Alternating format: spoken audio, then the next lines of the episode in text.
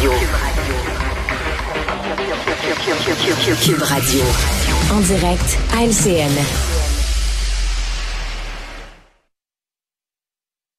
C'est pas en rouspétant qu'on va finir cette pandémie, c'est en se faisant vacciner. Justin Trudeau, à différents moments de cette crise du soi-disant convoi de la liberté à Ottawa, hein, qui euh, appelle les manifestants à cesser de rouspéter. On s'en rappelle, hein, une crise qui a paralysé la capitale pendant des semaines. De bien mauvais souvenirs, Emmanuel, hein, qui remonte avec le, procès de Tamara Leach et euh, Chris Barber qui commence.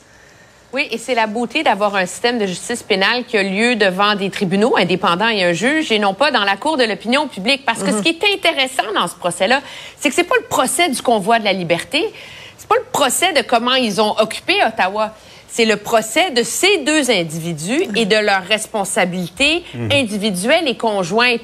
Et il faut savoir que Tamara Litch est représentée par un des meilleurs criminalistes à Ottawa depuis des décennies. Et ce qu'ils vont essayer de démontrer, c'est où est-ce qu'on où est-ce que ça devient un méfait? Est-ce que c'est le droit de manifester librement? Ou est-ce que c'est vraiment un méfait et l'entrave au travail des policiers? Mm. Euh, c'est ça qui va être intéressant euh, de voir dans ce procès-là, justement parce que c'est l'action individuelle de tous et chacun. Oui, c'est Paul, celui qu'on entendait plutôt dire, hein, ce n'est pas une occupation. Il ne faut pas parler de ça comme une, occupation, mais d'une manifestation. Oui, mais il faut quand même avoir à l'esprit que parmi ces manifestants, il y avait des gens qui voulaient carrément renverser le gouvernement. Mhm. Euh, là, c'est le procès de deux des leaders, mais euh, la question aussi euh, de l'incompétence des services de renseignement euh, du Canada, parce que ça venait depuis des jours, ça se préparait depuis, depuis des semaines. L'incurie de la police d'Ottawa également, qui a, qui a contribué à, en arriver là. Mais euh, c'est clair que bon, c'est pas c'est pas une, une, page glorieuse de, de l'histoire canadienne, mm. ne serait-ce que pour le recours à la loi sur les mesures d'urgence, mais quand même c'était l'expression d'une colère dans la population. C'était pas tous des illuminés parmi les, manifestants. Il y a des gens qui, qui en avaient mm. assez. Puis un an et demi plus tard, force est de constater qu'il y a des questions à se poser sur la, la sévérité de quelques-unes des, des, mesures qui ont été adoptées mm. pendant la, pandémie. Ouais. Euh, ce qui peut ressortir de, de ce procès-là, Mario, euh, ça peut être bon ou mauvais pour le gouvernement Trudeau? Et je pense aussi aux oppositions, M. Poiliev notamment. Euh, je pense que ça va être sans impact. Je pense pas que M. Poliev, de toute façon, lui, veut remettre en lumière le fait qu'il était un participant à ces manifestations-là. Mm-hmm. C'est ce monde-là, il a déjà tout leur vote. Il a fait, il a sorti Maxime Bernier du décor. Il a fait ce qu'il avait à faire. il veut s'éloigner de ça.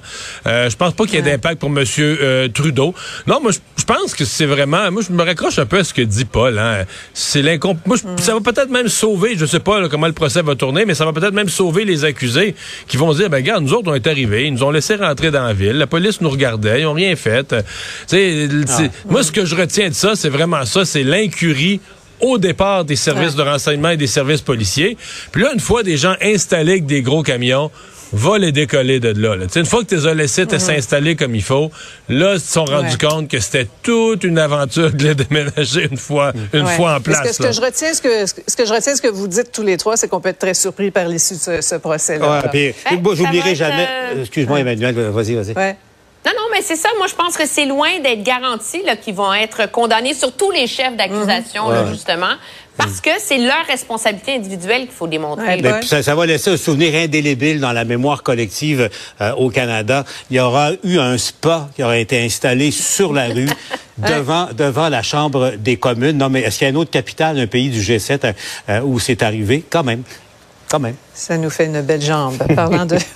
Allons maintenant au Parti libéral, caucus qui commence du côté de la Mauricie. Euh, et tout de suite, la, question, évidemment, de la, chefferie est devenue centrale. Le chef intérimaire, euh, M. Tanguy, a dit euh, pourquoi il n'est pas intéressé, mais il veut que les aspirants manifestent leur intérêt. Est-ce que vous voyez un sauveur dans les parages, Mario? Mais il n'y en a pas d'aspirant. Il y a M. Beauchemin qui lui semble intéressé, Frédéric Beauchemin, mais très peu connu du public. Euh, bon, on sait pas, peut-être qu'il va. On a déjà vu des gens peu connus qui ont été de grandes découvertes, mais pour l'instant, cette mm. course-là, c'est le désintérêt qui, euh, qui, qui, qui, est frappant, qui est marquant. Et aujourd'hui, monsieur, on a beaucoup insisté du côté des libéraux sur le fait qu'on allait être combatif. Mais il n'y a personne qui pense que les libéraux sont pas d'attaque. Au contraire, Marc Tanguay est très combatif dans sa nature. C'est mm. plus la, une histoire de, de, cohérence de message, de raison d'être du parti qui est en cause. Hmm. Oui, c'était pas clair. Euh, c'était pas clair la cohérence du message sur la Banque du Canada ah, aujourd'hui entre Fred Beauchemin, là, qui est supposé être un économiste et critique des finances, là, puis qui veut devenir chef. Moi, je dirais que le fond du problème, ce qui rend difficile d'attirer des candidatures, c'est que le Parti libéral traîne cette réputation d'être un parti qui ne pardonne pas l'échec à ses chefs. Mhm. Or, ce parti-là, pour se reconstruire, va avoir besoin au bas mot de deux cycles électoraux. Mais si quelqu'un se lance là-dedans, il faut qu'il y ait la garantie qu'on va, qu'il y moins des chances d'avoir le temps de reconstruire le mhm. parti. Et euh, je pense que c'est loin d'être clair en ce moment dans l'esprit des peut-être éventuels candidats Et c'est tout un mandat, Paul. Oui, c'est ça. Mais il y a toujours le nom de Marois Risky qui, circule. Hier soir, je sais que Mario, tu lui as parlé ce matin, mais hier soir, je recevais la candidate libérale d'Argent Talon qui, qui a, souhaité ardemment, Mme Avard, euh, qui, a, souhaité ardemment que Mme Risky se lance dans cette course. Elle ne veut pas y aller pour les raisons que, euh, que l'on sait. Bon, François-Philippe Champagne, la question lui a été posée aujourd'hui c'était quand même euh, admirable de le voir, de voir ses qualités de patineur, là, comment il a réussi à ne, pas répondre tout en répondant, mais pas sûr que son intérêt est à Québec. Je pense qu'il est davantage à Ottawa. Ouais. Les marins risqués, c'est comme un combat euh, terrible entre l'ego et le cœur. Hein. c'est souvent ça dans, ces cas-là. Merci infiniment à vous trois. On se revoit demain. Au revoir.